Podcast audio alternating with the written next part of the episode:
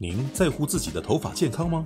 迟来的礼物——复活重建保湿护色洗发精，针对一般受损发质、干燥发质，拥有六胜肽锁水磁石，含有特殊精华修护成分。除了调理多孔性发质及受损发质使用，温和不刺激，洗发后清爽不负担，恰到好处的清洁您的秀发与头皮，不破坏头皮正常油脂分泌。及时补充蛋白质与保湿因子，对于一般干燥受损发质，也能给予加强修护，让秀发恢复滑顺水润。复活重建保湿护色护发素，拥有三生态、五生态、六生态、澳洲坚果油、黄金悬浮花，可针对染发或护发的受损的发质所流失大量的蛋白质与毛发内的间充物质，迅速补充所需要的养分。多种维生素与微粒子蛋白，快速补充发丝所需要的营养及水分，立即修护纠结干涩发质，让头发看起来丰润有光泽，像丝绸般滑顺又蓬松，并且拥有护色因子锁色的效果。有兴趣的朋友们，马上就来试试吧！点击链接锁定 QR 库即可选购哦。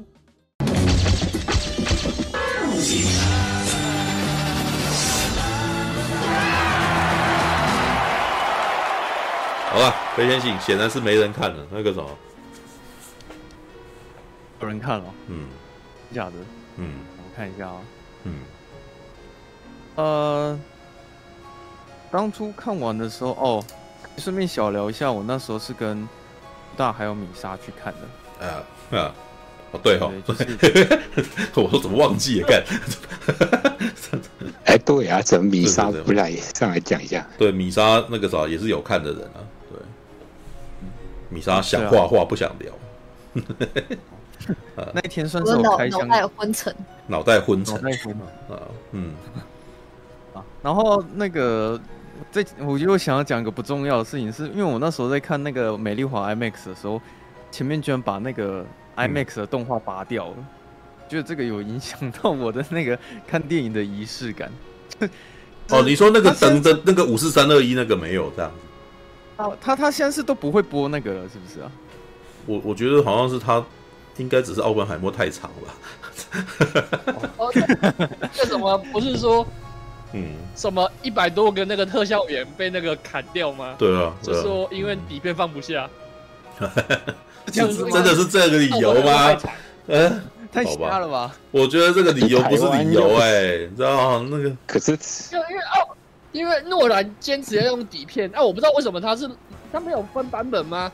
嗯，哎、欸，可是台湾又只用底片版。我我不知道哎、欸，台湾的情，你知道台湾台湾这边的情形哈，虽然不是用底片啊，但那个什么以素还真为例哈，因为素还真它影片的那个什么量是有点太多，所以他最后事实上那个什么所做的方式是把原职员名单有点快转的结束掉，对，就是卷动的比较快一点。那我不知道是不是那个奥本奥本海默应该理论上也可以这样做啊，就是他他应该把字幕的那个什么速度变快一点之类的，对啊，好吧。那我觉得这种事情导演应该不太会有太多权利可以去，是吗？但是我觉得导演概括负责哦，对他既然是他既然是接收最多掌声的那一块，那那个有问题当然也问他，对啊，我我我觉得这种事情我倒是不觉得诺兰会没责任，他应该我不能放过他这个，知道吗？对，就是你，你既然你你不能够，你不能够全都说都接收镁光灯啊，然后等到这部片里面本身有一些问题，然后你突然间觉得这跟我没事没关系。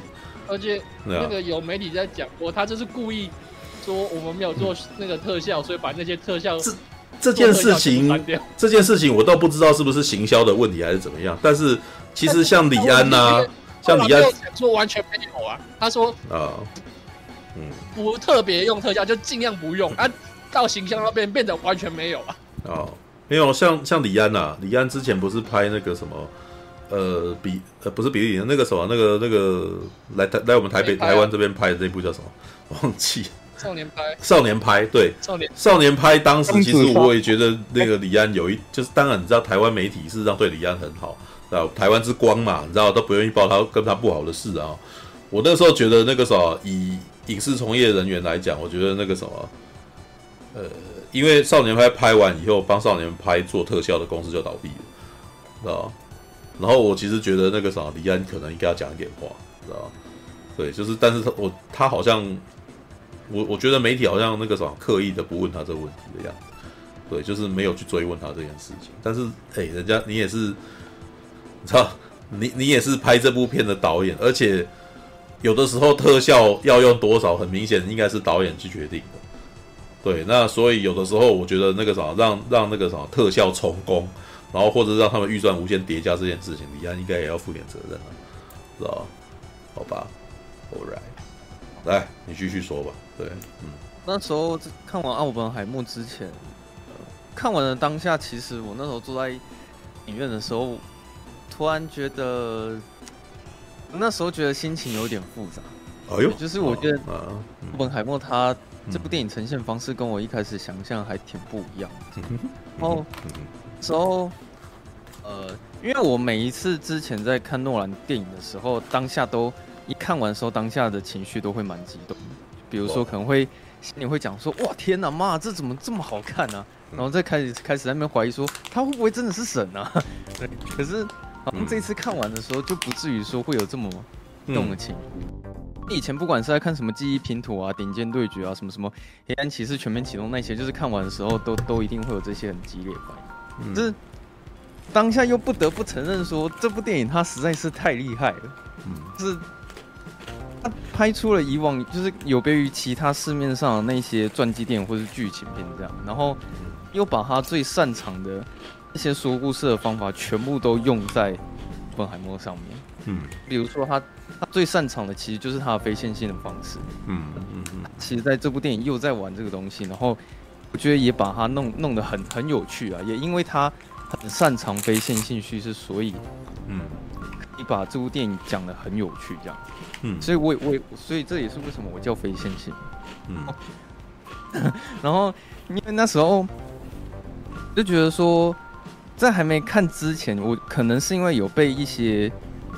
评或者是一些新闻影响到，我一开始想象的是，这部电影是真的很恐怖吗？因为我听说有一些人看完的时候，我会说什么这部这部片其实是一个恐怖片，或者是说它有一些惊悚，或者是看完的时候会有一种很震撼的感觉什么。嗯，我就开始想象说有没有可能是花三个小时拍这部电影，然后它是真的有让我看到说他投下原子弹之后发生的事情。比如说，可能真的看到广岛或是长崎，然后被核子弹炸过之后，一些是惨状。因为我听说过被核子弹炸过的人，其实他们全身都是烧焦状态，或是有些人会直接就会蒸发掉，或是不不成人形这样子。嗯，我就想说，哇，如果他真的出这种画面的话，那这这种这种电影是真的蛮可怕的。嗯。嗯，在还没看之前，其实我就已经预期好说，这部片它一定，一定不会有太多大场面。嗯，所以我预期说，奥本海默应该是八十趴的文戏，然后二十趴的大场面。嗯，我看完之后发现说，哦，原来这部片是九十五趴的文戏，嗯，到大场面大概就只有五趴而已。嗯，我会说他跟我想的不太一样，是指这件事情，但是完全不会有失望的感觉啊。就是虽然他可能跟我想的不一样，但我不会。的说哦，就是我没有看到我想看的东西，然后就觉得比较失望。我只是当下很瞬间的改变我看这部电影的心态，这样子。嗯嗯嗯。我觉得他给我，他现在诺兰给我的感觉有点像是史蒂芬史皮，就是说哦，你看，婆他可能早期他会拍什么《侏罗纪公园》啊，然后什么《世界大战关键报告》，嗯，然后就是那些什么一级玩家那种很大场面，然后科幻片、动作片那种东西。嗯。可是有一天。史皮博他突然拍《间谍桥》，或者是《邮报密战》，嗯，是，就是说，哎、欸，以前好像拍片的类型，你们到后期越来越不一样，所以我觉得那时候看完《奥本海默》的时候，忽然会给我一种感觉，是我会有点联想到史皮博这样子，他现在有点像是在我史史皮博那种成长路线的感觉，这样，嗯嗯嗯，能不至于到说。非常喜欢，其实包含很多因素，因为可能不至于说看得很懂，但是我又会觉得很明显，他这部片比起以往，就近期他的《天能》跟《敦刻尔克》的比较的话，其实《奥本海默》都比这两部电影还要再更优秀。嗯，有些人会说什么诺兰这次有没有走下神坛什么之类的，但在我眼里其实没有，他反而是进步，也是很明显的有一种升升级的感觉。嗯，那就是我看完的时候，我才呃，我意识到一件事情是，诺兰他很爱复杂这个东西，是复杂。看他以前拍，嗯，看他以前拍的题材，或者他想要讲的东西，又或者是他很故意会想要把很简单的东西，然后故意拍的很复杂。嗯，要不然就是他会挑一些很难懂的一些，呃，深色比较硬科幻的东西，比如说什么是黑洞，或是是虫洞，或是相对论这种东西。嗯，要不然就是讲天我在想说他这次拍传记电影有什么好复杂？嗯，看完之后我才发现说，哦，原来诺兰会拍这个，其实是因为这个角色超级复杂。嗯，是不管是他的心理状态，还是他的的角色成长曲线，他一个很有趣的一个角色，然后。非常非常的复杂，这样子，嗯，我也觉得说，可能是因为奥本海默他这个角色，他的面向太多太广，所以他就是只在补齐这些层面的时候，我会觉得说他这个角色很立体，再加上可能行李墨菲他的演的很好，所以就是会看的时候会很，我是虽然是三个小时比较节奏比较慢的电影，但是我很能投入在。里面的世界这样，嗯，可是我不得不说，我觉得奥本海默他的那个观影门槛真的还挺高的，嗯，那可能就包括我而言，我自己也觉得他的门槛真的蛮高的，嗯嗯嗯，一部分可能是因为我我的政治跟历史太烂，它里面可能在讲一些什么法西斯啊、共产党啊，然后什么什么加入什么什么左派主义什么思想那一些，嗯，我就不是很了解，嗯。哦，也是他那个非线性的叙事，我觉得这一次真的有点太过于复杂。就比如说，它其实分成三条支线嘛，嗯，一条其实在讲一九四二年的曼哈顿计划，然后这个是它的主线。还有一条线是一开始在呃听证会，就是席尼墨菲他参加听证会，然后那个时间是一九五四年。然后第三条支线又是事件发生之后五年过后，小罗伯道尼的事件。嗯，其实它是。那个不同的时间点，然后交错的去查这些顺序。你自己在看，如果呃你的头脑反应很快的话，嗯每一次在剪接，可能在接到那个时间线的时候，你可能就会反应过来说，哎，这个好像这个时间线跟刚刚某一段其实是可以接起来的。然后你会觉得说，这件事情好像蛮有趣的，那你就会很专心去看到说，那他可能是在讲现在的时间线还是过去？嗯嗯，那。觉得他其实讲的故事，呃，核心其实也也不会不会太复杂。他其实就是在讲说，呃，奥本海默他开发原子弹之后发生的事情。哦，我看完这部电影，我的解释是说，其实他在做三位一体的测试之前，你的前半段其实不是最重要的，刮三位一体也不是最重要，重要的是他发明原子弹之后，嗯，是试验完然后投弹完。领导跟长期后面讲的那些事情，嗯，其实才是诺兰他真正想要跟你讲的东西，这样子，嗯嗯，我觉得他可能跟一般的那种三幕剧的起伏不不太一样，这样子，嗯，哦，那我前面在看的时候，自己觉得有有一些地方蛮有趣的，像这个席尼墨菲他不是注入了一颗苹果，然后给某一个教授这样。我在那边看的时候，我其实有点分心，是因为其实我看到那边我自己很紧张。我一直很那边那边他就是要让你紧张。你没有昨天我我第一次看的时候，那个他他一直在看那颗苹果，不是吧？结果变成那个教授在跟他讲话，我都没有办法认真听他讲话。对对对对，对 啊。是你会一直很专注说他是不是要吃？他真的要吃？对啊，我这样子干那那那个镜，他他拿着，然后准备要咬，因为哦，好吧，因为那边他他那边我觉得表现的方式蛮好，然后再加上说我很喜欢他前面在讲奥本海默的时候，他会穿插那种量子力学或是量子纠缠的那个闪回的画面，嗯，就他会呈现出说那种。本海默他本身很复杂那种心理状态，或者是有时候晚上会失眠。哦，有时候他们明明在对话，然后突然一秒进来，砰，很大一声什么，有一个很爆炸画面，但是可能他只是闪回一两秒，然后就接下去这样。就是我还蛮喜欢他是这种方式在表达他的那个心理压力，或者是他的那个精神状态这样子。嗯嗯嗯。然后后来他其实前面有很长一大段是在讲说奥本海默他要去找团队这件事情。嗯，哦，你会发现说，哦，原来他那时候认识了这么多物理学家跟科学家，因为其实我一开始也不知道说，其实爱因斯坦跟本海默其实他们是有很密切的嗯关系这样。那时候你看到那些人的时候，呃，我觉得这是观影门槛高的其中一个原因，因为里面的人物真的太多，就是嗯，你除了要记人名之外，你还要记得说他们到底讲什么。可是有很多的角色，他们又只是一个客串的。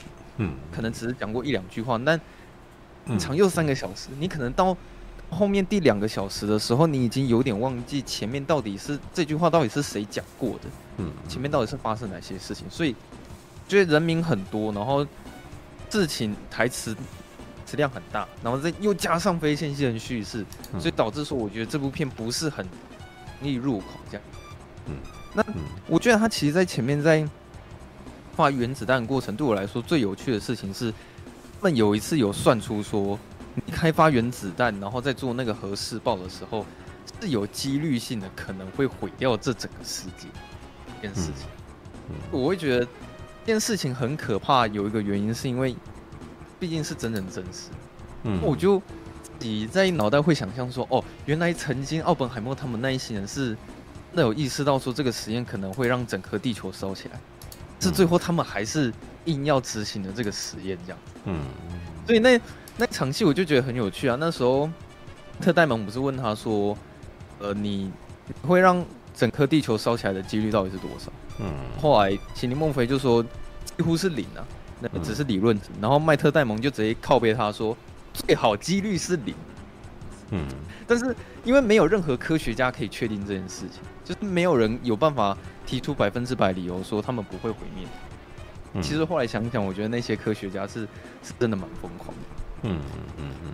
然后后来，因为他们其实觉得整部电影里面最经典的一句台词是说，他们很担心核爆这件事情会引发连锁反应，嗯，毁掉整个世界。我觉得这句话它其实是很非常强烈的一个双关。嗯，因为其实当奥本海默他开发出原子弹的时候，他就已经是在引发这些所有的连锁反应。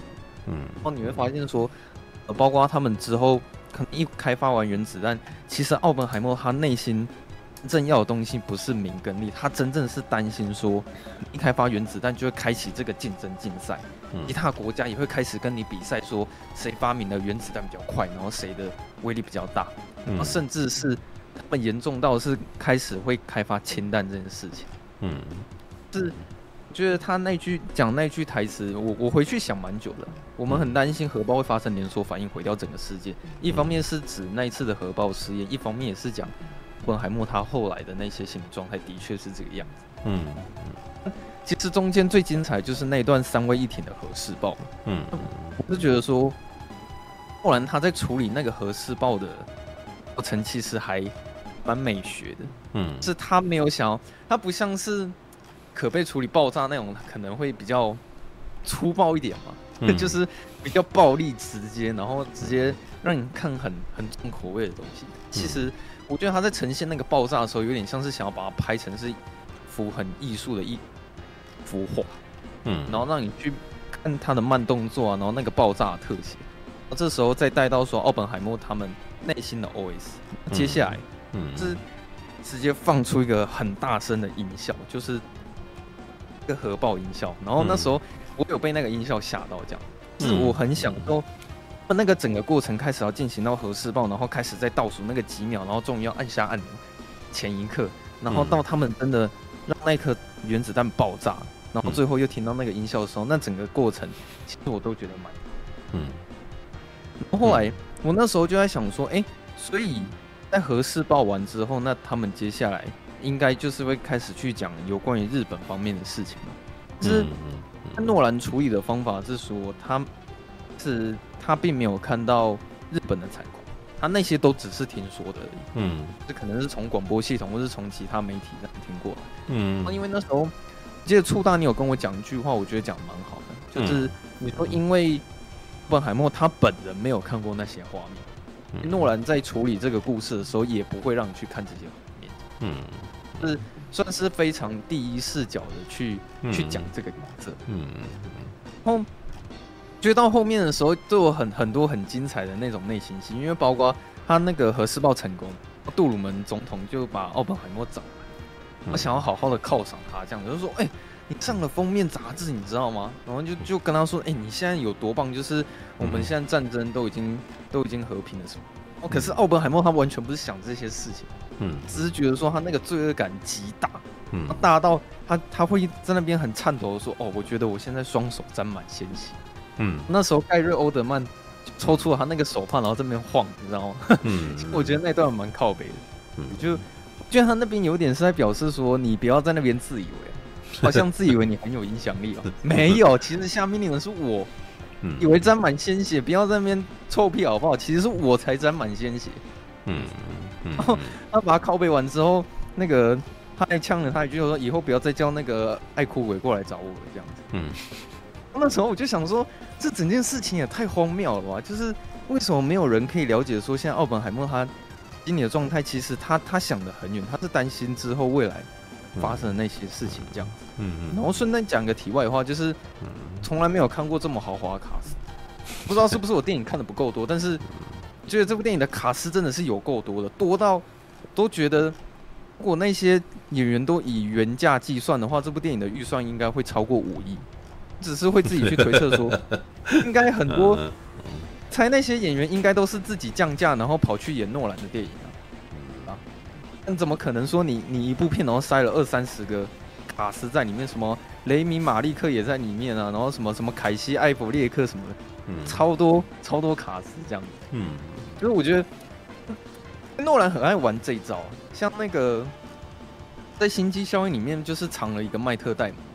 他在那个前面行销的时候完全都不讲这样子，嗯，然后我那时候也想说，奥本海默他应该也会藏一个大角色，就可能会不知道会不会有里奥纳多，就类似啊。结果我没想到说，哦，原来他没有大角色，可是他藏了一大堆，就是那种很知名的那那些一线演员。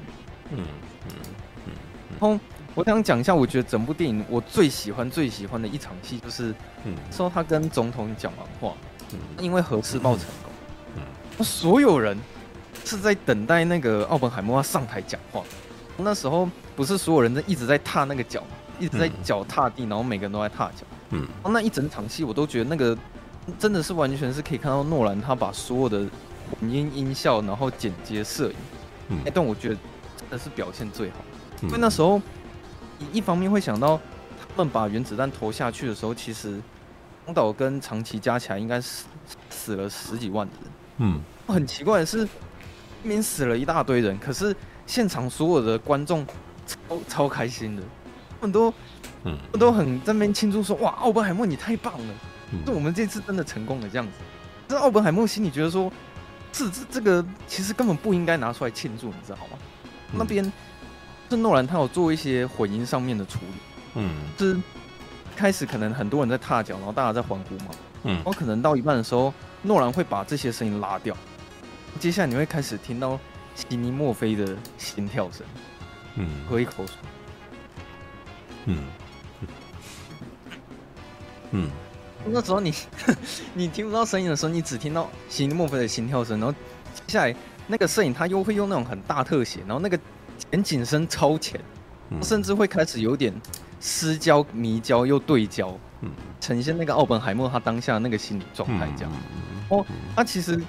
因为上台讲话的时候，他还是得鼓舞下面的人士气，嗯，然后他就开始讲了一些很有气势，然后可以就是呃鼓舞士气的那些话。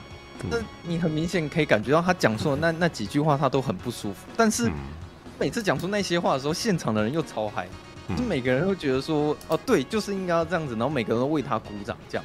嗯，之后诺兰也有做一些比较抽象的表现方式，就是。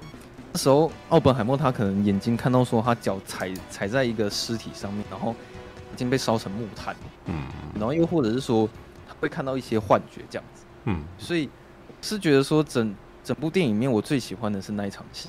嗯嗯，演演技方面或是导演的那些场面调度什么，就是那个张力其实拉得很强这样。嗯，然后我看到后面的时候，我也一直想说。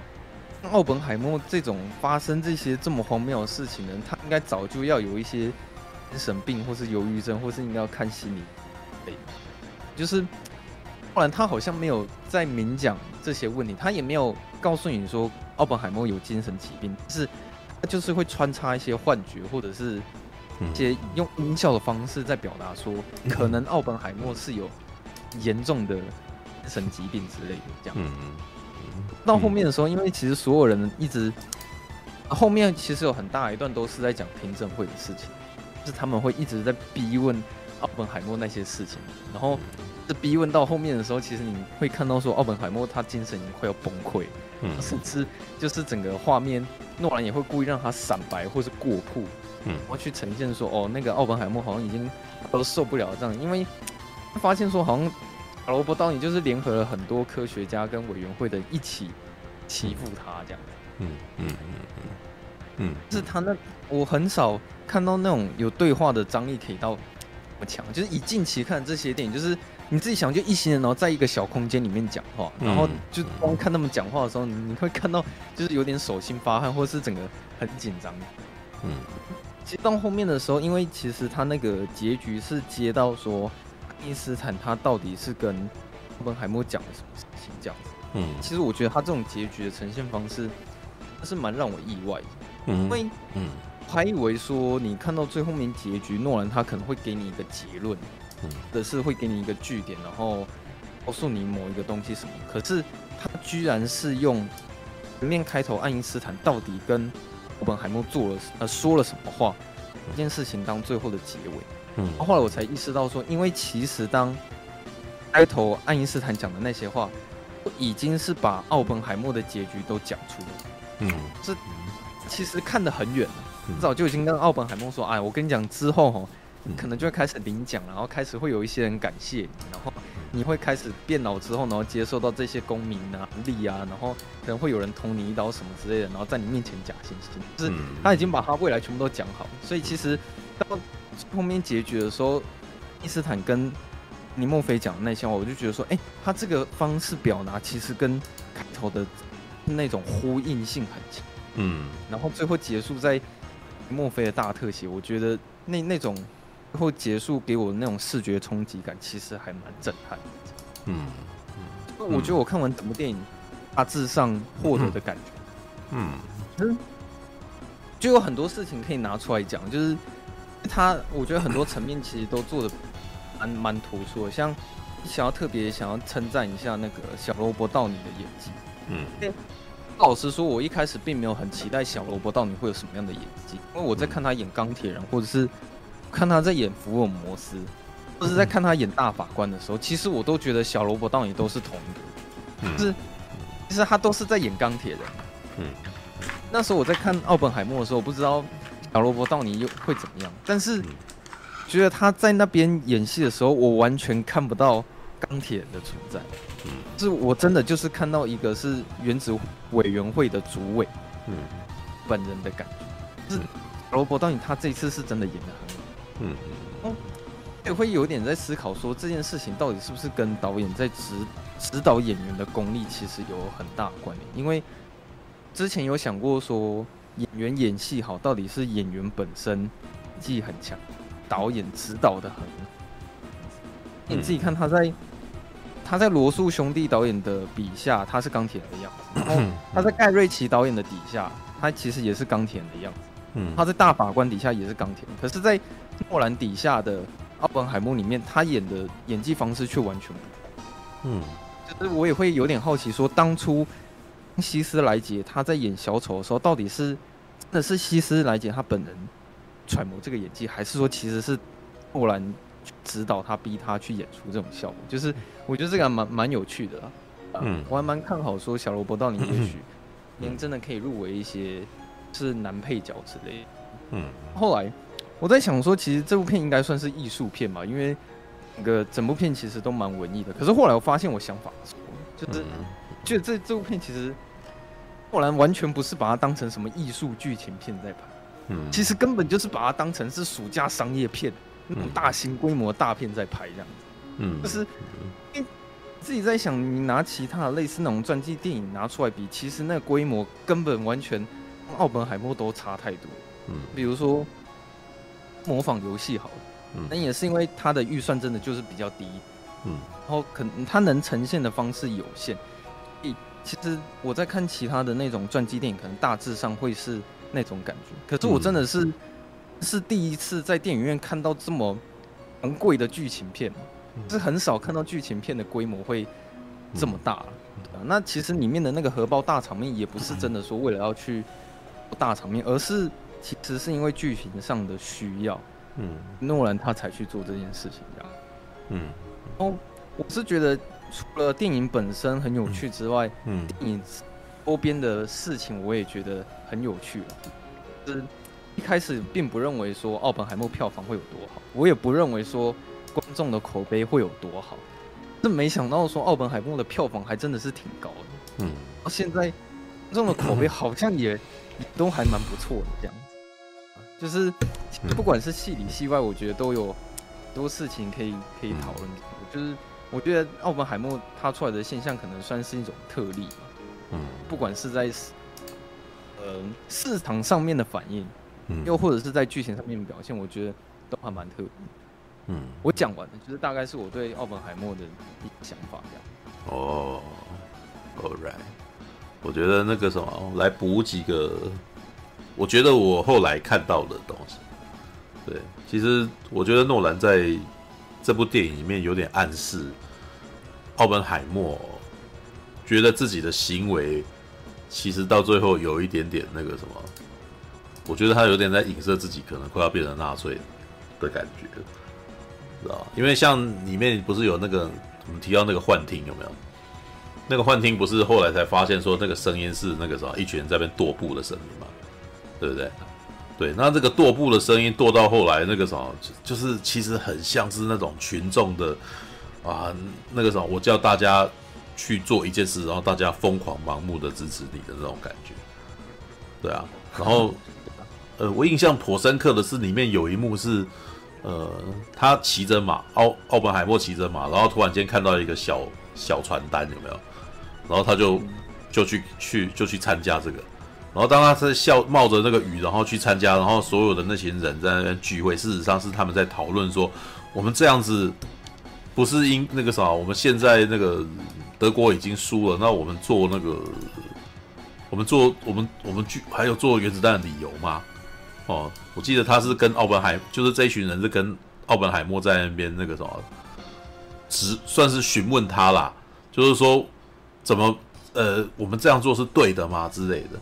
然后我那时候看到奥本海默，就他就开始解释嘛，他就是说那个我们现在我们是理论家啦，然后我们做这件事情，我们都知道它有多恐怖，可是我们必须要让世人知道它有多么恐怖，然后这样子他们才会知道这件事情的严重性。我记得他那那段戏是这样子讲的，但是，可是我后来一直在想，奥本海默他那个时候穿着，你知道，我一直都觉得他那时候的衣服。他服饰的造型总会让我联想到那个什么纳粹的军官的感觉，知道吧？他的服装，你知道他的雨衣啊，就是会让他看起来像是一个军人，像是一个纳粹党，你知道吗？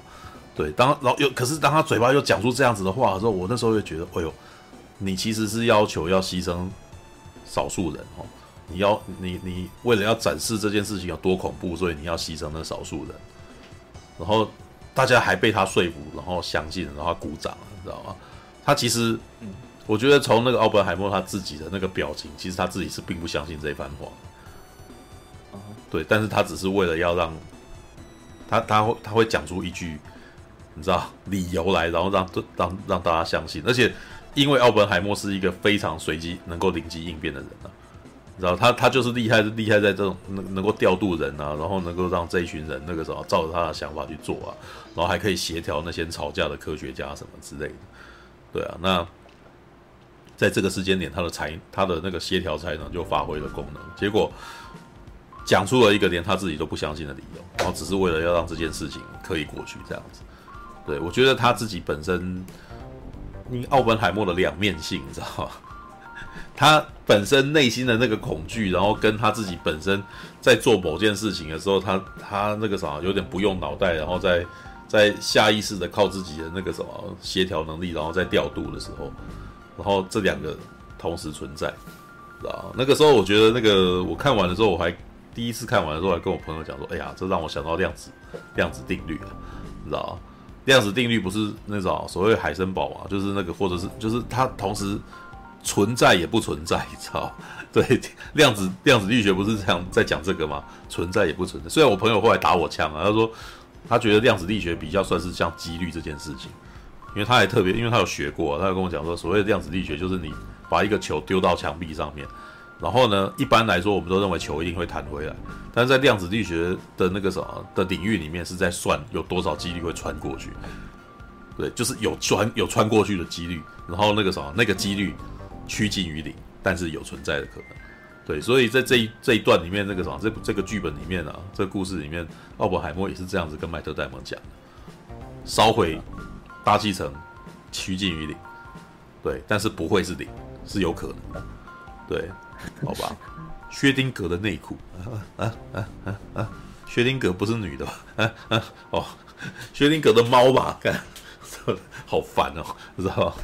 好吧。我觉得这部片它其实它它在讲的是矛盾，是啊，从头到尾。但是我但是我觉得这是人，这就是人性，就是你不会像电影里面的角色从一而终，一定是这样。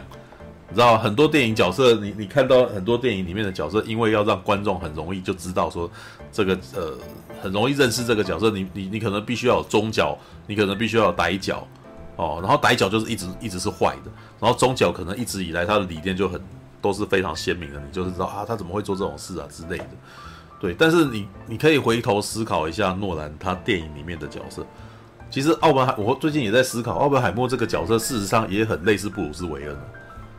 知道布鲁斯韦恩也常常在，他也常常在处在矛盾当中啊。他要做这件事情，还是他不要做这件事情？有没有？然后旁边人一直在问他，然后那个什么布鲁斯韦恩就会不做决定，有没有？然后他最可能到最后一刻才做，才才做出一个那个什么，哎，我来挺啊，我来扛啊，什么之类的这些想法。对，但是他好像不不等不随意的让你知道他是怎么想的。对啊，奥本海默则是哎怎样？你要说什么？嗯，就是觉得说那些角色他们好像做的。不然会给他们做的那种选择都是，他们不管选哪一个都一定是错的，对，就是都有都有问题嘛，对不对？你只能够选择一个，呃，我最后做出一个相形之下我觉得比较好的决定，但是都都是有伤害的，对不对？对啊，嗯，那这就是探讨说你到底要发明原子弹还是不要？但是你做这个选择，你会发现其实不管做哪一个都都不对啊。你就算不发明原子弹，你有一天还是有人一定会开发原子弹。嗯嗯嗯，但是因为我觉得他，我反而觉得，呃，他旁边的人的那种反应让我觉得更可怕。嗯，其实这部电影他就在讲说，哦，奥本海默发明原子弹，然后烧死了几十万人，然后一堆人跟他说，哦，你你超棒的，嗯，你的原子弹，后来还跟他说，你要不要发明氢弹？因为氢弹可以烧死更多人，那你更优秀。我觉得奥本海默他会觉得说，那那。他到底要怎么做选择，或者是说，其实他也不知道如何去宣泄这方面的内心矛盾，这样。嗯，就是我觉得从从头到尾，这整部电影给我的感觉就是一种矛盾，这样。嗯嗯嗯嗯，是蛮有趣的一个角色。可是我后我我其实现在看完奥本海默，我才深深体会到说，其实很多导演他们在传记电影的时候，我觉得他们对历史上的贡献其实。呃，在观众面前的影响力其实是很大的，因为最近我看到有一些现象是，这很多人一开始根本没有听过奥本海默这四个字，嗯，因为这部电影上映之后，你会发现说，哎，很多人其实开始大量都去查跟奥本海默有关于的资料，大家一直在写奥本海默的文章，然后感觉好像大家在比什么作文比赛这样子，嗯嗯嗯，是当有不只是诺兰啊，就是当有导演在。拍出一个传记电影的时候，好像多少都会有这种影响，也就是会让大家开始去哦，终于去从事这件事情，嗯、或者是去认识。嗯嗯嗯嗯嗯嗯嗯。All right，OK，我觉得没有。我刚刚为什么要提到这一点，是因为我觉得诺兰的电影其实常常在讲人的矛盾，知道吗？从记忆拼图开始就是，一直都是的，就是他本来是怎样，然后后来怎么样。但是我觉得他其实呃，早年的电影。大家可能会喜会讲说诺兰的电影很黑暗，是因为他常常把人恶向胆边生的那一那一段把它拿出来会讲，知道像记忆拼图到最后就会发现，哦，你觉得他是好人，可是到最后发现这个人事实上他有一点点那个什么怨恨某人，所以他反而自己骗自己，然后来让自己杀掉了这个人，知道吧？这个真的是有一种那个什么很黑暗的一种想法，你知道吧？然后因为他的下一部也是很黑的电影啊，艾尔帕西诺跟那个什么跟罗宾威廉斯这部叫《谎言对决》，哎，是吗？啊，惊爆危机，对不对？惊惊爆危机，不是不是不是吧？针锋相对，但针锋相对，好吧，忘记片名啊。针锋相对里面，他其实上也是一个哦，是因为杀不不慎杀死的人，然后他就那个啥湮灭证据，结果他自己本身被罪恶感给影响，然后就又到了一个永永昼的那个什么 阿拉斯加，然后结果他完全没有办法睡着，对，然后就就觉得一整个在那边呃。然后他后来到顶尖对决也是那种那种状态啊，这我我其实我觉得我当年看顶尖对决的时候，我说哇，这部片真的是我今年度看到最让我不寒而栗的电影，你知道为什么？你你你为了你自己的名功那个啥能够亮相，就是其实他到最后事实上是为了他自己能够能够独享这些掌声啊，然后修杰克曼所演的那个魔术师，他为了要能够独享这些掌声，所以他利用了最新的科技啊。放电科技可以让自己一个人变两个啊，对。可是呢，当自己变成两个以后，就是这个，这代表另外一个人是不是就会就会那个什么分享掉他的那个什么他的所获得的那些名声呢？所以一定要把一个杀掉。然后到最后电影的最后是哇，那个啥，那个他的后台泡着一个又一个的尸体这样子。我想，哇靠，好恐怖，你知道吗？就是你每一次登台，你都要杀死你自己。知道，而且它里面有讲说，最可怕的是我不知道我是是不是那一个，我是不是那一个那个什么？我每次经过这这道门，经过使用这个装置的时候，我都不知道我是不是死掉的要死掉的那一个人，因为我每一次都有这个恐惧。但是我觉得呢，每一个人都是他，当他变两个的时候，那一个人就是死掉。你完完全不知他每次在怕说我自己不知道哪一个是我，但是事实上你就是他。知道吗？我我其实觉得看到最后，哇，看他最后让这个让这部片停在一个让你非常不舒服的一个点上面，然后诺兰一直都这样。我觉得，我觉得他好像是到星际效应的时候才开始变得比较正面一点，知道吗？就是就是啊，我们终于找到一个方法可以让那个什么，让让这个世界恢复正常了，但是好像没有讲为什么，哦，没有讲原因，哦，对，但是然后然后后面还有一个比较浪漫的一个。哇，你你爱的那个女人在那个地方哦，你要不要去找她？嗯之类的。哇，即使即使可能会经过千呃经过数十年，你跟她可能那个时候相隔极远这样子，但是你还是要去这样子。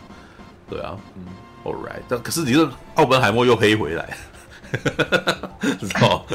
对，我会觉得说诺兰他从克尔克之后，他就已经有点开始没有在啊讨好观众。嗯，觉得他好像有点像是。完全是否自己想要干嘛就干嘛，就不太会那么重视说观众为喜欢。我觉得从我我觉得他一直都，我觉得他一直都没有特别要讨好观众啊。但是就是因为他没有特别要讨好观众，才使得观众喜欢他，知道吧？对，没有这跟这跟那个安野秀明一样啊。安野秀明也是就是尽情做自己，对，但是尽情做自己，你才有你的个人风格。知道你如果反而回过头去讨好观众，你回过头来去讨好观众的话，观众就会发现你在配合他，知道就不好看，电影可能就不好看，对啊，好吧。那个还有其他人看过吗？就走我，就走我，我我分享而已吗？他也还没看。对这部片，因为你讲门，因为你讲门槛太高了嘛。有些人看过啊，对，布莱恩昨上个礼拜看的，我听，我听布莱恩讲。对啊，我听出来啊。上礼拜有讲过了。对啊，我我有听你讲。那你有要反馈他吗？反馈他哦。没有，就是说不然有要反馈反馈那个非线性吗？我，诶，我觉得这部片对我来讲，反而他比较亲民。你说诺兰，他我觉得他走下神台，但是他没有跌落神台，这是他维持他的水准。但是，诶、欸，相对来讲，他也没有出新的东西啊。嗯，算他正常能量发挥。是，但是我，但是我觉得，诶、欸，前飞人三分之二，我觉得不错。然后但是中间诶、欸、有某个地方我稍微有点想打哈欠，你知道哪边吗？哪边？就是那个他要做试爆的时候，我反而是最觉得最无聊的，呃，因为我已经。因为我觉得我已经猜到若兰他不会搞的，真的搞很大。我觉得他的想法就是，哎，你们等很久啊，你们就想看这个，那我就弄一下。没有啦，里面那一段我可以，我觉得那个什么，那那个奥本海默事实上是很紧张的。他有他有一幕是那个剪影，然后他跑去陪着那个炸弹。对，我觉得那一幕事实上有有一些他的转折了。对，然后而且那个时候反而有一点刻意的在。我觉得他那边反而有点刻意的想要把一些史实把它放进来，因为里面就有，我记得我那时候在看的时候就有人说，哇，有一有一些人是那个啥，没有没有戴护目镜，然后去看。哦，对，对那那那我反而是我觉得我很喜欢，就是他讲的应该那个人是理查费曼，他不是坐在一个车子里面，然后有一个人要拿那个黑玻璃给他，他说他不要的，他要直接看，然后刚好他旁边是那个氢弹之父，就是爱德华。拍的嘛，结果呢，他是整脸涂那个，把脸防晒，晒乳，再再戴上那个然后戴个墨镜，那我就觉得超好笑的。然后另外一个我觉得也蛮有意思的，但是这个是算彩蛋啊，就是我知道这个历史真的有发生过，就是它爆炸成功之后，那个肉眼看的那个理查费曼，他有点高兴，然后就。跑去一个小山小丘这边敲鼓，这、嗯、算历史小彩蛋。嗯，对吧？没想到他真的要把那个演出来，所以我嗯，假对。但是我觉得，我不晓得为什么大家觉得这部片很难，很不好进入。我觉得它观影门槛是真的对一般大众来说挺高的、啊。嗯，那可能是因为我是理工科的，所以我对欧本海默还有一些。大致上的了解，所以可能相对比较好进入，对吧、啊？我觉得他对我的，我觉得比较可惜的是，反而我觉得他讲的太少，应该说他有些地，不是他应该说他有些东西很刻意把它避掉，或者讲的很隐晦，比如说毒苹果那个事情啊，诶，很明显他就是不想让欧本海默这个人的人格缺陷被放大，所以他有讲那个，嗯。就是毒苹果注射这个有呈现出来，可是他最后收掉的方式就不是真正这样，就是电影里面只是轻描淡写把它拍掉嘛，然后说啊，这个苹果里面有虫，不要吃这样。可是事实事实上，如果你知道那段历史的话，闹的还蛮大的，就是他可能差点要被退学或者说处分，只是他父母有去求情。那我觉得，诺兰他在一些比较争议的地方。他还是有把它比掉，然后甚至后面那个有大家可能比较期待有什么广岛原爆啊，他也没呈现出来，他就是全在用讲。嗯嗯，我觉得他就是有些刻意把它比掉。然后我觉得后面三分之一，诶，他这样就是两个时间线互相对照，诶，我觉得是还蛮精彩，不错。但是我觉得后面稍微有点可惜。的地方是，他有点把小劳勃道尼那个角色，嗯，就是史特劳斯将军这角色稍微有点过于妖魔化。虽然我觉得小罗道尼演的还蛮精彩的，但是我觉得后面稍微有点太用力。然后我会觉得比较可惜的是，他会让人家感觉说这个角色之所以那样做，只是纯粹说。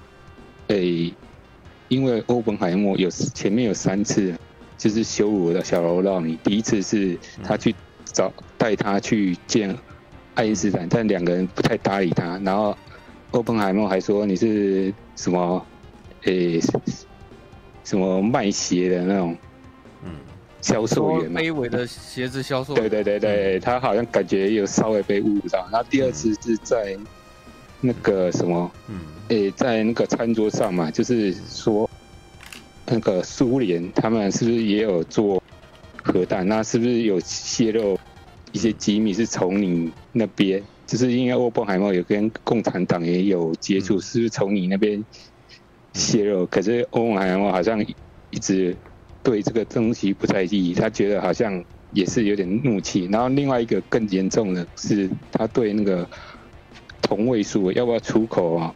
就是出口到挪威，我记得没错。然后两个人意见相左相左，结果欧文海默也是用很很搞笑的，然后以这种嘲讽的方式去反对他。他都最后还讲：“哎，连三明治都可以做成核弹，对吧？”嗯，对。可是我觉得。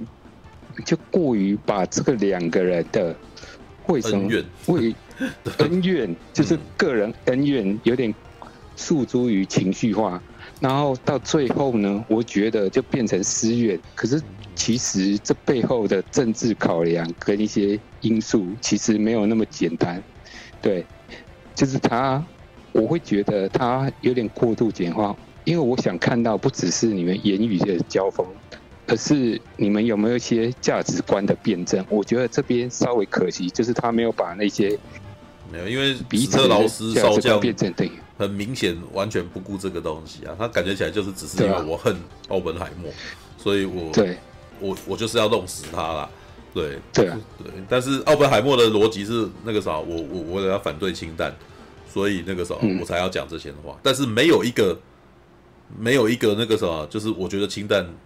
是真的有用、有有有益处的一个正确的一个，也不能说正确的一个有利的一个辩论，然后再跟奥本海默争。他没有一个论述，好像奥本海默讲的就一定是一定是唯一的正确的那种感觉啊。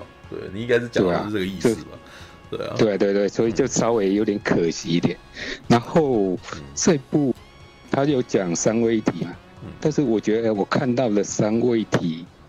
不只是那个核爆啊，就是另外一种层次的三位一体，就是欧文海默这个人的三种个性，就是他自我、本我跟超我的部分啊。他诺兰其实有把它完整的刻画出来，我觉得还不错。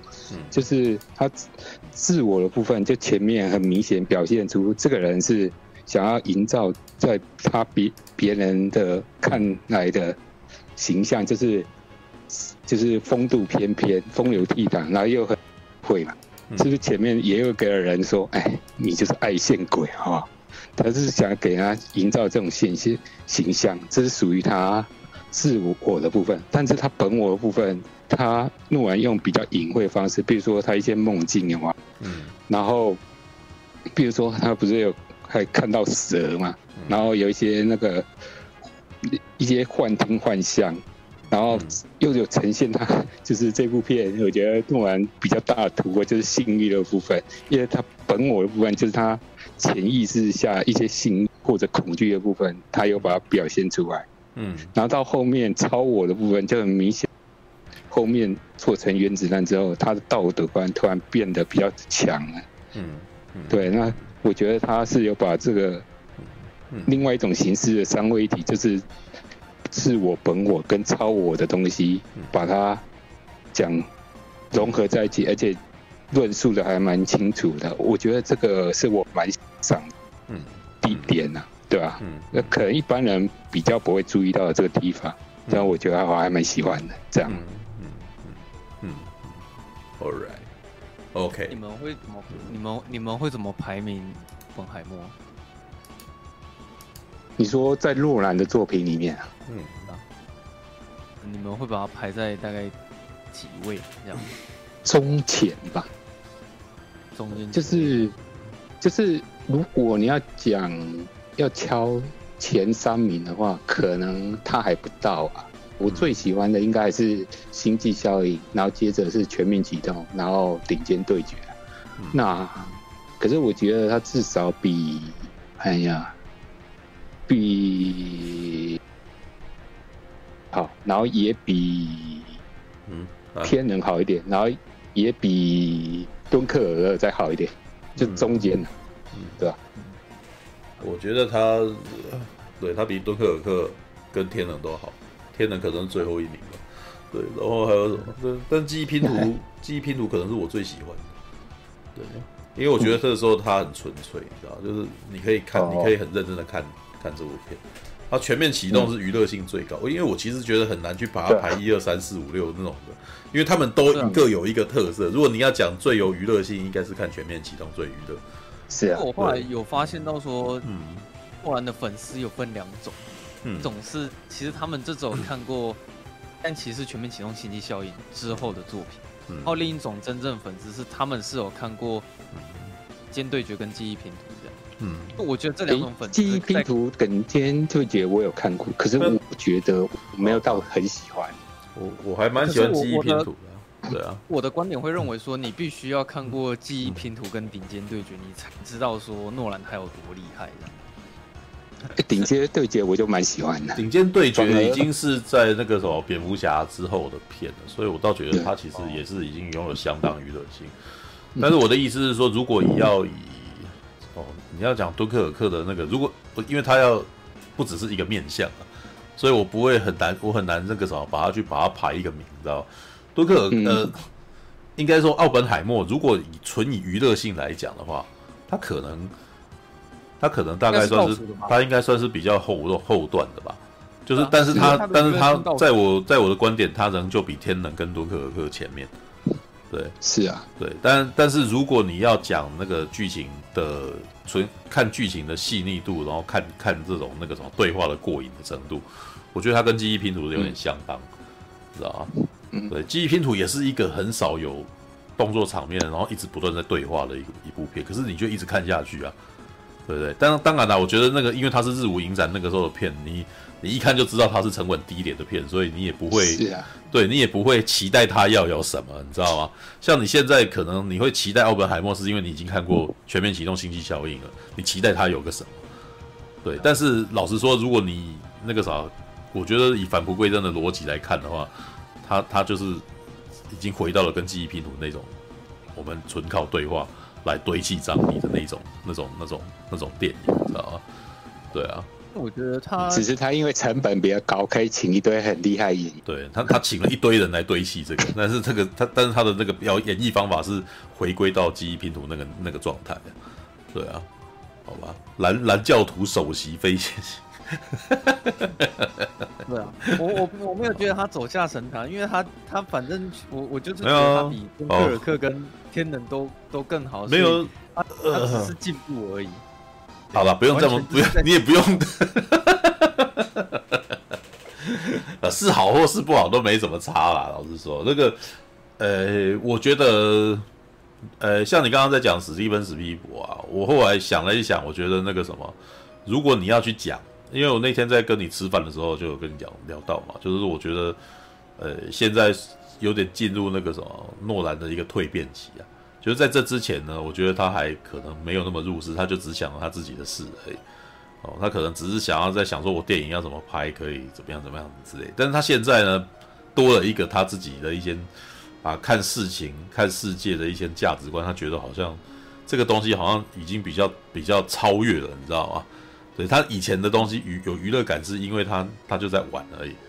对，然后可是因为我觉得他玩到天冷的时候，就是他空了，就是他有点玩不出来了，所以他弄才会我才会觉得天能最后只剩下形式，没有没有剧情了，知道吧？就是那种剧情本身才应该也是一个最很重要的东西，但是他没有把它解释的很好，只剩技巧啊，对，就只剩下技巧，然后就有点故弄玄虚这样子。那可是到了奥本海默，他有点完全跟天能相反，就剧情面很重，然后他的技巧，你应该是说，也不能说没有技巧，但是他是很就是变得比较是工具，而不是我为了变而变的那种东西。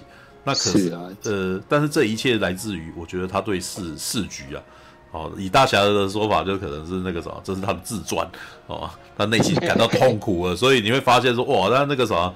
呃，明明这这部片他其实本来要讲的是那个什么，我我是不是那个啥，这个世界上那个什么核弹是不是我反而伤害了人类啊什么之类，结果到最后中间却有一段那个什么小鼻子小眼睛的史特劳斯上少将在那个什么逼着一个律师，然后一个检察官在那边质问他，逼问他，然后一直不断的找跟他找架吵。对，也就是说这一段好像是那个什么投入他个人的恨的那种感觉，你知道吗？所以你可以可以说就是诺兰放情绪在里头，知道吗？他他动情绪，那在那之前他可能就只是一个比较超然的，你知道吗？在玩观众这样子，但是现在他没有，他现在有点很诚恳的在跟你讲说，你看这个人多可恶，你知道吗？讨厌死了，妖魔化他这样子，对，感觉他把史特老师当成华纳，然后当坏人，你知道吗？就是就是有这种小人，你知道吗？我们这些那个什么干大事的没办法干大事，还被一扯后腿，讨厌鬼那样子。对他，他就他那个放情绪放很重啊。对，但是你知道，我，我感觉有点，嗯嗯，对啊，对啊，我就我我就是觉得他三分之一，嗯，就是有有点过于私人情绪。对啊，就是他有他好像有一点点动那个情绪，然后硬是要把他弄成那炒成一种，你知道我们那时候讲说，我才说才在讲说，我今天如果讲讲出这句话，你们可能会崩溃，你知道蓝教主会崩溃，你知道哦，因为我今天才在跟一个女生讲说，呃，她在说她可能不想去看。奥本海默，然后我就为了要让她有兴趣，你知道，我就说告诉你，奥本海默事实上不难，你知道吗？他基本上就是男生版的甄嬛，那个什么后宫甄嬛传，你知道吗？就是啊，就是宫斗剧，你知道吗？它只是科科学家的宫斗剧而已。有人会把它形容是那个诺兰版的复仇者联盟。没有没有没有没没没复仇者联盟没有那么那个哦高大上哦，这个就是后宫甄嬛传，你知道吗？知道就是我们的那个环那个什么哎。甄嬛嘛，甄嬛那个啥，就是本来入了宫，她也不是想要做什么，她其实想要当自己这样。但是呢，旁边的人就是都会那个啥争风吃醋嘛。然后她为了要显现她自己最厉害，所以她有时候讲一讲那个时候还变成最厉害的那个人这样。然后旁边人就恨她了，你知道吗？对。然后滴血认亲，你知道，就是史特劳斯那一段，你知道吗？好吧。然后那个什么啊，我刚刚讲到一半了。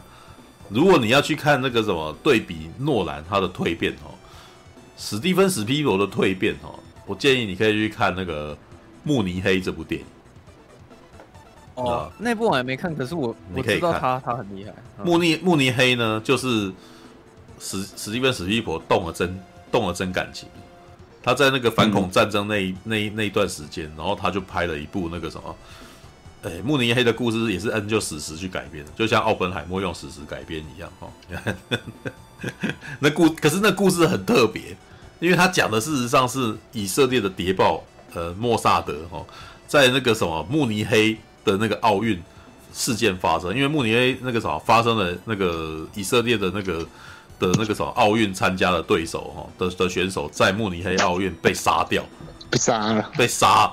然后被杀了，被杀了以后，然后那个什么莫萨德这边非常愤怒，然后整个以色列的那个什么全全国群情激愤，所以莫萨德决定要报仇。那怎么报仇？全部都是私了，你知道吗？然后那那后面几段都超级紧张了。我那时候就发现，哇，史蒂芬史蒂博，你真的要拍谍报暗杀戏，妈的有拍的有够紧张的，你知道吗？而且很冷冽哦，就是有那种你会看到有露点的女人，然后在那边，然后他就直接给他开一枪，然后血都从他胸口流出来。然后也没有大声音，然后只是小小一声这样，然后就死在那里这样。然后这一部片，这一部那个什么报仇的电影，各种暗杀戏，然后就长达三个小时。你看，哎，奥本海默也是三个小时的电影，知道吗？然后你就可以发现史蒂芬史匹柏那个什么心情不好，然后真的认真要那个什么跟你讲某件事，然后他又决定用上他所有的力气的时候，这部片会变什么样子，知道吗？就是就是慕尼黑。但是慕尼黑就没得奖，但是我那时候看完觉得哇，干那个什么史蒂芬史蒂伯那个什么全能量发挥，他已经开了百分之一百二十趴的力气在拍这部片的感觉，你知道吗？对，然后里面也有他们也有做爱戏哦，而且做爱还是跟孕妇做爱的戏，就直接拍给你看这样子哦。对，就就是以前的那种光明啊，然后那个避避掉那个什么天真啊，然后不要吓到小孩啊什么的，全部都不见了。他拍他拍了一部成人谍报电影。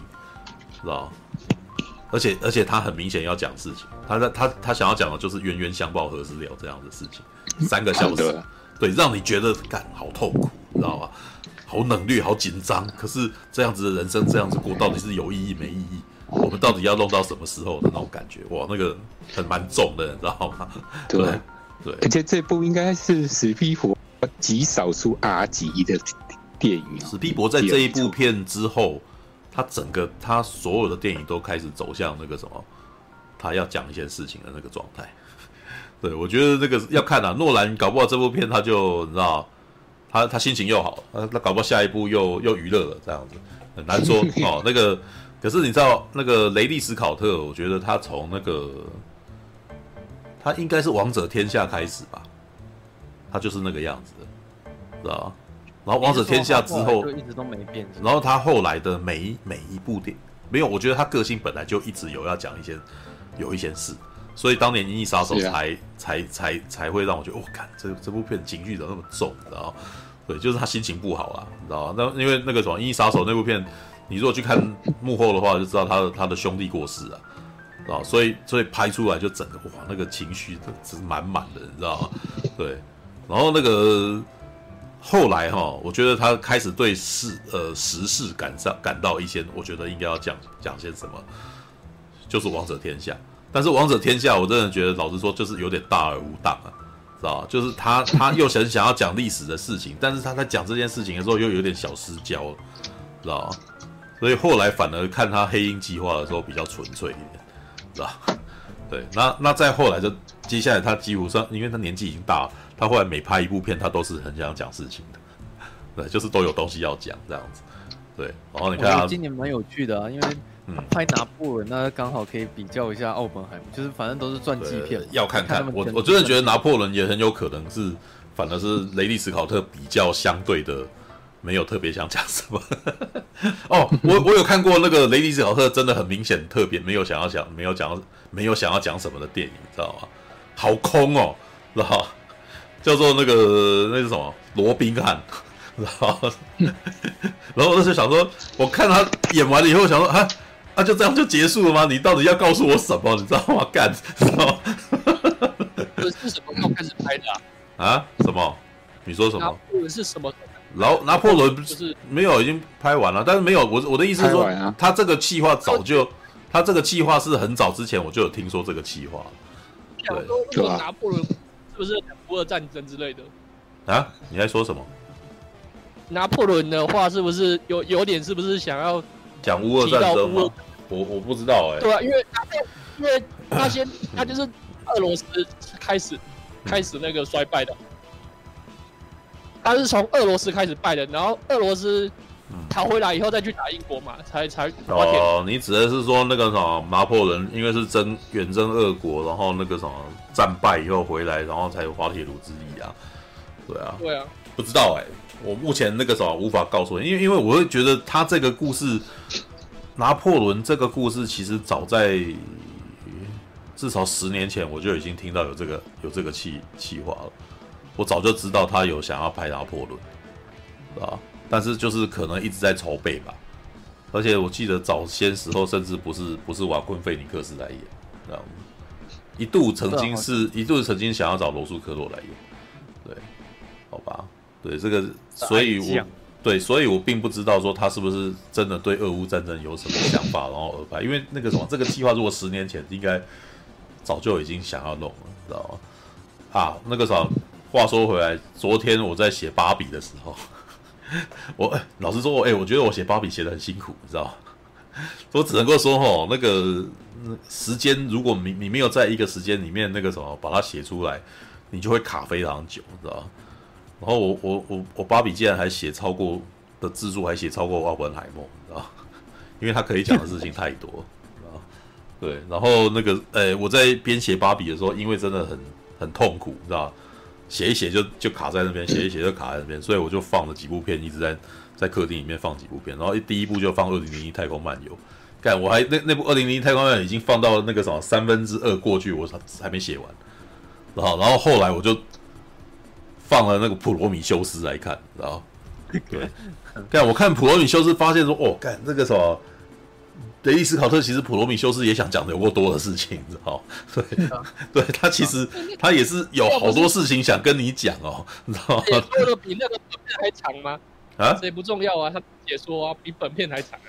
哦，那但是我其实觉得有很多事是我早就知道的事，就是其实普罗米修斯在讲的，他跟后面的圣约其实讲的事情是蛮像的啦，只是圣约他讲的东西很很明白，普罗米修斯其实很隐晦，你知道吗？但是再看一次，就是看完圣约再回去看普罗米修斯，哎，这件事情我我清楚了。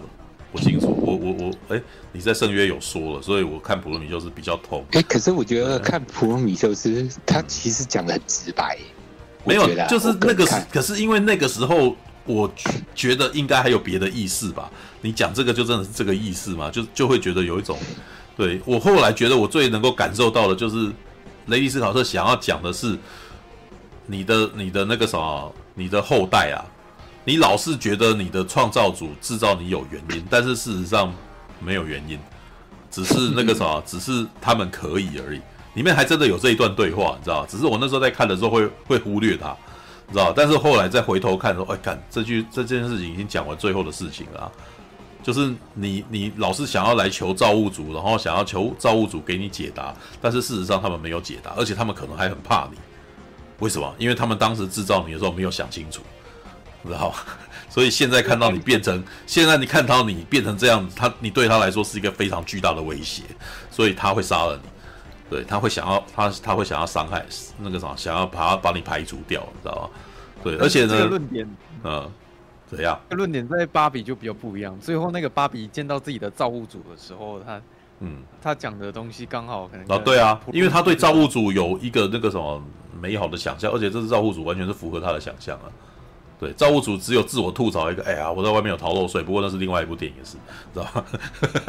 对对，也就是这部片完全是给芭比。为了芭比而制造的造物主，你知道吗？对，但是普罗米修斯是一个现在成人童话，知道吗？告诉你真实的世界，就是你的那个啥，你的造物主事实上是不会，他他其实不会对，不会善待你，而且甚至他对你还有非常大的竞争意识啊！这一部那个这一段事实上在《气魂》里面也讲了，陈伟豪的《气魂》最后也说了。你知道，因为那个这一次看普罗米修斯的时候，就是因为普罗米修斯最后有一段莎莉赛隆跟那个什么盖皮尔斯的对话，你知道，看看那个我干嘛有个有感触的，你知道吗？我 我自己的解读是，干莎莉赛隆事实上很爱他爸，所以他愿意陪着他过来，知道，所以他还有，只是他是用骂的，他是用一种那个什么，他在跟父亲讲话的时候是用一种。不会让你开心的方法来表示他很爱他，啊，你以为他他不是说你以为我会在远在地球里面争执那个什么争执谁要获得掌控权，然后而让你一个人来做这件事嘛？那他言下之意，他背后的意思是说我要陪你来，因为我爱你，所以我要陪着你来。对，那时候推测说，沙利塞有可能是人造人，然后可是后来我现在想想，没有，明明就没有，他他他在学造人。他想要，因为那爸不是比较爱位吗？嗯，所以他觉得他爸可能比较爱人造。没有那个，其实我是觉得莎莉赛隆把自己训练得非常像机器人，他是感觉起来很冷酷，但是他有透出一股人味，因为他在跟伊斯卓呃伊伊卓瑞斯艾巴，你知道吗？里面在太空舱里面那一段话，我就觉得突然间他变得很可爱，知道吧？因为伊卓瑞斯艾巴就说，哎，他不是过来吗？他嫌说你的这个乐器难听死了，你知道吗？很像那个什么，很像那个呻吟这样子。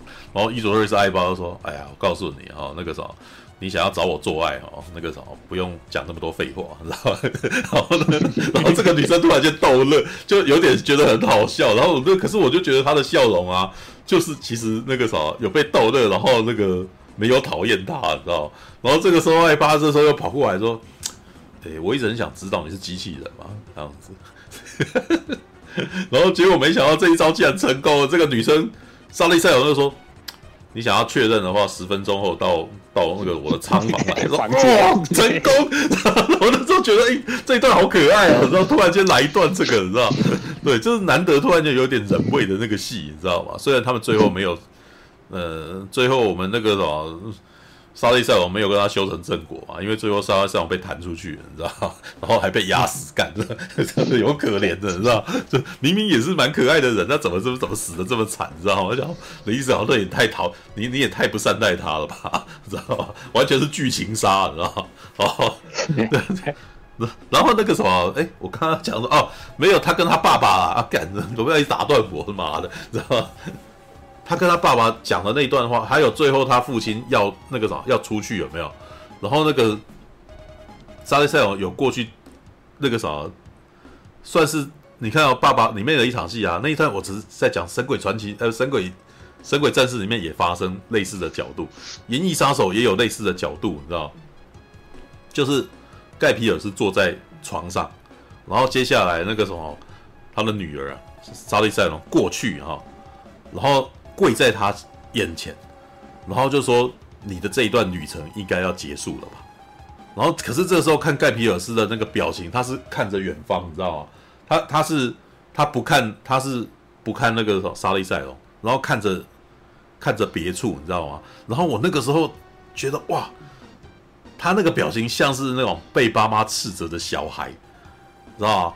不愿意正眼看着他，然后很倔强的看着别看着那个什么，就是很像我小时候被骂，知道？我小时候被老师骂，然后我就是不愿，就是我很倔，我很生气，然后我有脾气，可是我那个什么，我被骂，我知道我错了，我知道我在这边理亏了，但是我不愿意认错，然后所以我眼睛看着别的地方。他那个什么，盖皮尔斯事实上他知道自己现在理亏，他做了很多事情，他也甚至知道自己做这件事情是没有希望的。但是他还是要做，知道就是所以那个啥，这是一个他内心深处觉得有一点点机会可以成功，知道吧？他自己也知道这样子没有什么希望了，知道吗？所以在所有人都觉得没希望的状态，他唯一会听他的话就只有大卫那个人了，就只有他机器人了，所以他跟大卫算相依为命，你知道吗？对，但甚至甚至看到后面也知道大卫也知道这个没成功啊，一定不会成功的。对啊，所以他说我死的时候也讲说这里什么都得不到，没有。然后那个什么头被扯下来，大卫说我知道，对，愿你愿，然后那个啥跟主人说愿你一路好走，干，是吧？他根本就，然后里面还有一段，他还不是飞天性，不是还有在讲吗？你有那个啥，他跟那个肖博士说嘛，所有的那个啥孩子不都希望父亲死掉嘛？对啊，他自己言下之意，他自己就超希望父亲死掉了。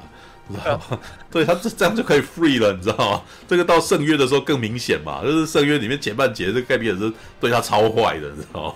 对啊，好吧，对，看看那个普罗米修斯，然后再回头看奥本海默，哎，干，真的对，奥本海默不就普罗米修斯吗？知道吗？盗取天火的那个什么，盗取天火的使者，然后接下来就一直不断被啄食肝脏，你知道吗？对，就是很痛苦啊，就受到天罚了，你知道吗？好吧。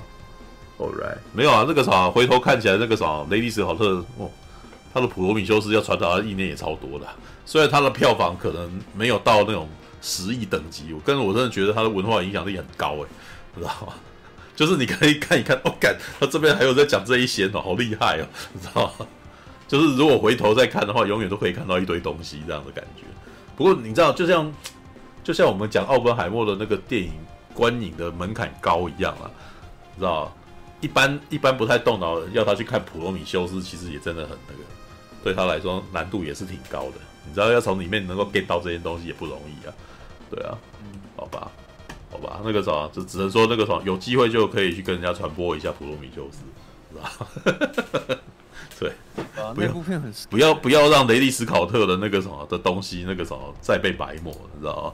他他的电影都蛮厉害的，他怎么就只要在台湾这种地方就。知道，没什么人喜欢，但是没什么人会知道啊。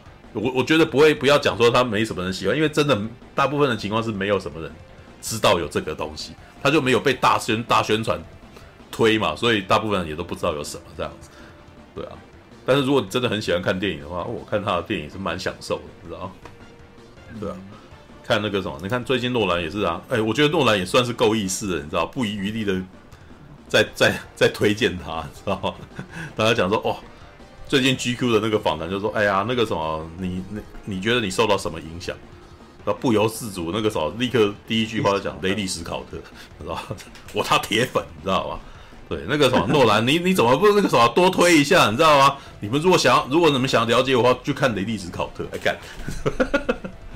那后，后面还有再读再补几个啊，你知道吗？什么史丹利库布利克啊，泰伦斯马利克啊？但是你知道他第一个第一句话立刻讲史蒂雷利史考特，那个什么是第一顺位，你知道？好吧，他蛮常说那是他偶像。对啊，但是我他铁粉哦，我觉得这还蛮有趣的，你知道吗？对啊，好吧，对那个啥，所以你看蓝教徒们啊，那个啥，想要多了解诺兰吗？去看诺兰的那个啥，去去看诺兰的那个偶像的电影，你知道吗？你你你就会知道诺兰为什么变成这样子，你知道？我我其实是觉得诺兰自自应该自己都觉得他自己比不上雷利啦，你知道吗？因为我觉得我我你们虽然很喜欢诺兰哦，但是我也可以感觉到诺兰对于大场面的控制，事实上没有雷利斯考特这么顺，你知道吗？对，诺兰比较比较喜欢玩简洁，对，但是他对于场面这件事情，我觉得他他没有那么爱，知道吗？不然的话，奥本海默就不会变这样，知道吗？Alright，你说场面，我觉得这两个人个性就不太一样。诺兰，我觉得他就比较文艺青年的个性，可是雷利斯考特，我觉得他是从年轻到到老啊，永远都是愤青，有吗？永远都有话要讲，愤好愤青，对啊。可是我觉得雷利他有有很多面相集结在一块，他拥有蓝领的那种臭脾气，你知道吗？蓝，嗯、他有他有蓝领阶层的的那个什么的那种不妥协的那种硬脾气，可是呢，是啊，他的美学概念他又很有艺术细胞，知道？所以这可能跟他是广告导演发迹是有很大的关系啊。而且他不是学美术出身，他既是学美术出身，可是因为他又当广告，就是又当广告导演，当广告导演事实上是。是那种很很工业的，你知道吗？就是你做很多事情，它是必须有很多环节。然后他对于编排这些环节，事实上是非常在行的，知道？所以那个有的时候他硬硬要做这件事情，还是不得妥协，知道？嗯嗯，这样想起来，我突然间觉得诺兰如果看到雷斯考特，会应该会怕他，知道？应该会变成小粉丝在旁边那种讪讪的，你知道吗？我觉得他们应该是蛮熟的啦。哎、欸，我觉得没有。我觉得诺兰应该，诺兰应该是不敢去找雷利斯考特讲话的那种人，你知道吗？你你如果看到他跟小劳勃道尼那个什么坐在一块访问，你就发现诺兰本人是蛮害羞的。他不是他不是那种那个面对镜头会会讲会很自在的人，你知道？对，阿雷利，我觉得他一直都不是很在乎镜头。他其实这个时候有人访问他，就直接讲很很难听的话出来。对他讲话很难听，对他讲话很难听，你知道？对对，诺兰，你不觉得讲什么话都小心翼翼的吗？知道？好吧，比较害他就比较温呐。对，就是比较温，他他就是那种害羞害羞的，然后会会很小心翼翼的说出他的东西来这样子。可是那个雷利就是一副干我林北挖熊多，知道吧？现在漫威不请我。现在漫威为什么会失败？他没有请我来拍，你知道吗？他有讲过这样子的话，你知道吗？你知道吗？然后现在哈，他们都我还记得他讲了一个，他们现在都找年轻人，然后处理这么大的项目，那当然会有问题啊，你知道吗？不像我们这种有经验的干，好吧？之前不是靠北说那个漫威电影都是垃圾吗？他他对，那个为什么是垃圾？不是我拍。知道吗？不 是他拍的啊，不是我拍的，知道那个什么，我来拍就不是这个样子，知道我 我的我来拍那个什么，那个什么美国队长会看起来像神鬼战士那样子啊，知道吗？对啊，想看剧了吗不是因为那个什么，我指的是美国队长一啊，然后美国队长一那个真的很很卡通，你知道吗？对我那时候真的很想知道神的意思，好多来拍会什么样子，知道吗？对。不过那个啥也不能够说那个第一集是是是年轻人，第一集的导演用是请那个什么《侏罗纪公园三》的导演来拍的。哦，Joe Johnston。对啊，乔强斯顿。对啊，他他的电影他指导的还不错啊。对，只是我真的觉得他很明显在美国队长一哈，他是就工人，然后他他把自己化约成那个什么打工的人而已，嗯、就没有很没有很有个人的那种，没有个人的那个那作者像，你知道，因为他。曾经拍过，他曾经跟那个亚拉冈的演员拍过一部电影，那部我就觉得他很有他自己作者的概念，知道吗？啊，你说沙漠骑兵？对对对，沙漠就是他好像为为了要，我记得那个是他想要过一个经一个任务，然后要从这个要某地走到某个地这样子，对，然后就那整段绝对都就是他的旅程这样。我那时候觉得这部片蛮好看的哈，对啊。不过乔强斯顿本来就是他其实本本职不是做导演的啊。他最早我记得他是做特效，对，对他最早发迹是在帮卢卡斯做《绝地大反攻》。对啊，然后呃，因为那个 Twitter 啊，现在叫 X，你知道他他的他在推特上曾经常常在那边还会卖他自己以前的稿子之类的，知道？你想说一个导演然后再卖自己的那个什么以前的特效画稿，知道？对，很特别，知道？好吧，美国队长二向神鬼认证是。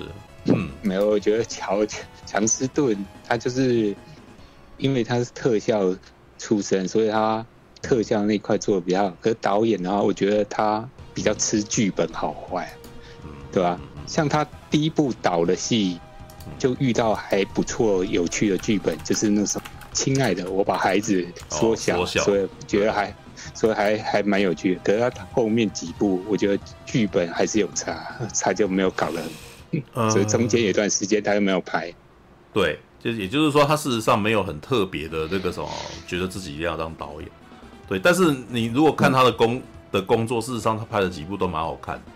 火箭，嗯，那我现在查出资料，火箭人啊，野蛮游戏他也是导演哎，还有十月的天空，哦，对，沙漠。对，十月天空其实不错。对，对，上十月天空很好看，文艺片很好看。狼嚎再起不怎么样，对，美美国队长也就是，我就觉得那个真的很。嗯，没有没有，就是没有人味了，对，就是很多东西都过场过场过场那种，对啊，哦，他哦，我目前看资料，他可能要导《纳尼亚传奇》啊，哦，就是要再重启的这样子，好吧？啊哈哈，我觉得很危险哎。黎明行者号的那个，黎明行者哦，这是上一部黎明行者哦，然后银蚁哦，好吧，很很很多年了呢，很多年了越差。啊，好吧。纳尼亚传没有，纳尼亚传奇一直都让我觉得不是一个很，不是一个很好的系列？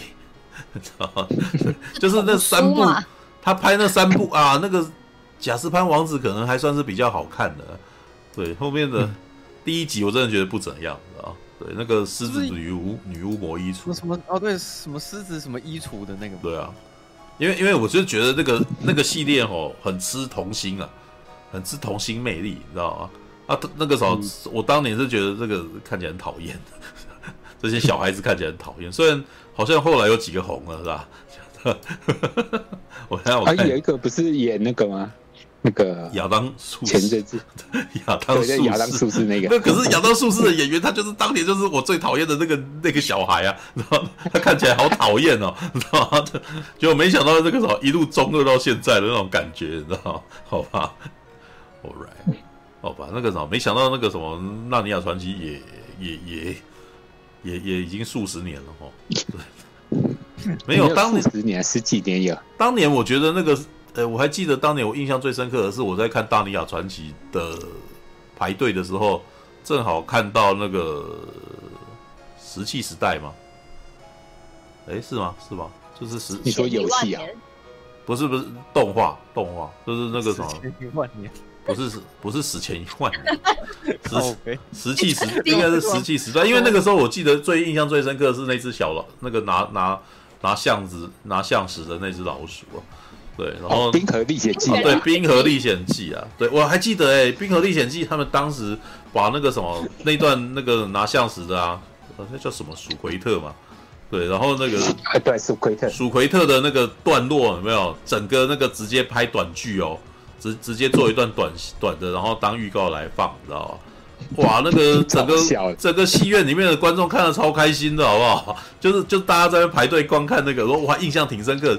这一群人只是在那边排队，然后看鼠奎特的那个在那个电视墙上面的短剧，然后里面有一段是他拿着那个什么，拿着象石，然后在溜那个在在冰冰川里面那个什么逃，你知道吗？然后在峡谷里面，然后那个峡谷越来越那个什么，越来越窄，越来越窄，然后最后在。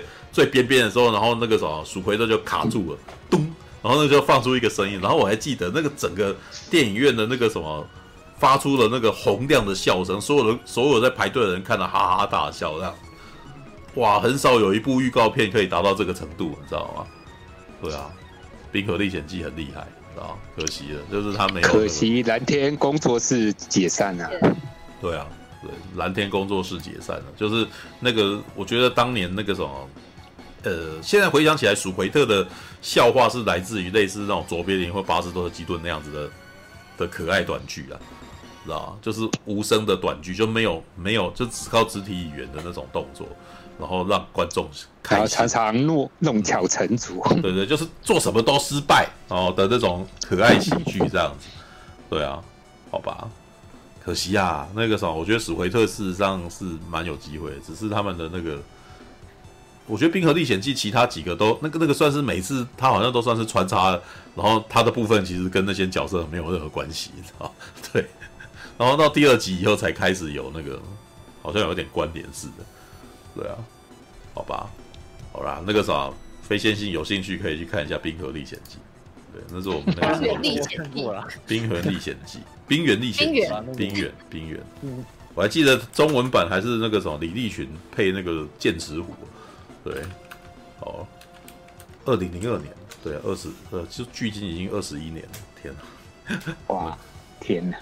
对啊，对啊，那所以狮子女王魔衣图也二十年了，对啊，好吧，魔界之后的片啊，对啊，好吧，时间也不早了啊，三点啊，啊，只有今天的那个奥本海默，只有你跟我，哎，啊，对啊，奥本海默，我还想要做个结论嘛，对不对？我有看那个，是问题是我讲不出什么心得。啊好吧，那那那也不用勉强了，因为我们那个累了啊。希望你们有心得的时候可以来啊。OK，好了好了好了，可能那个聊天室可能有人不知道，我稍微提醒一下，就是诺兰是神啊，神没有缺点。没有，你们这群败类挺好的啊。哦，我我我我我可我我希我我是那个什么雷利斯考特的那个喜欢他的观众，但是我也没有觉得雷利斯考特是神啊，对，要保持各种平常心哦，不然的话那个什么很容易就哎，神是不可以输的，欸、不小心跌倒的话就，嗯，神是不会跌倒的，对，真的那个以雷利斯考特现在的那个年龄，真的他他是不可以随便跌倒的，你知道。我我喜欢的很多，我喜我喜欢的很多演很多那个演员跟明星都是不能够跌倒的年纪，你知道？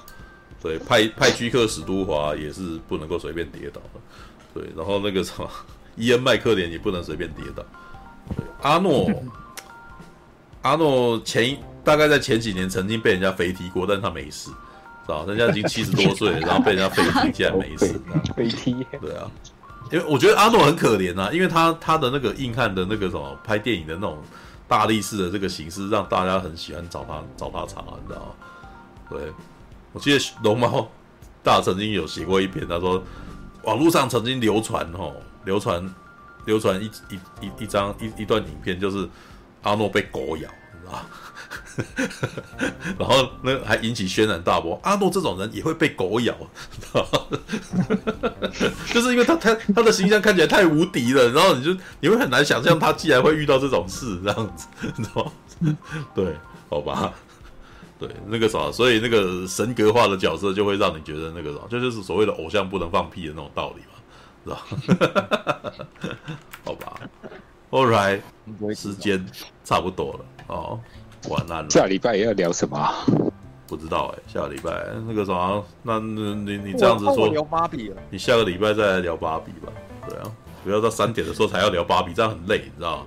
对，因为他有很多事情可以讲，所以所以我就觉得哦，那个请在精神好的时候来讲这部片。对，好吧。哎、欸，半明柱，你下礼拜要去看《巨齿鲨二》吗？哦，对。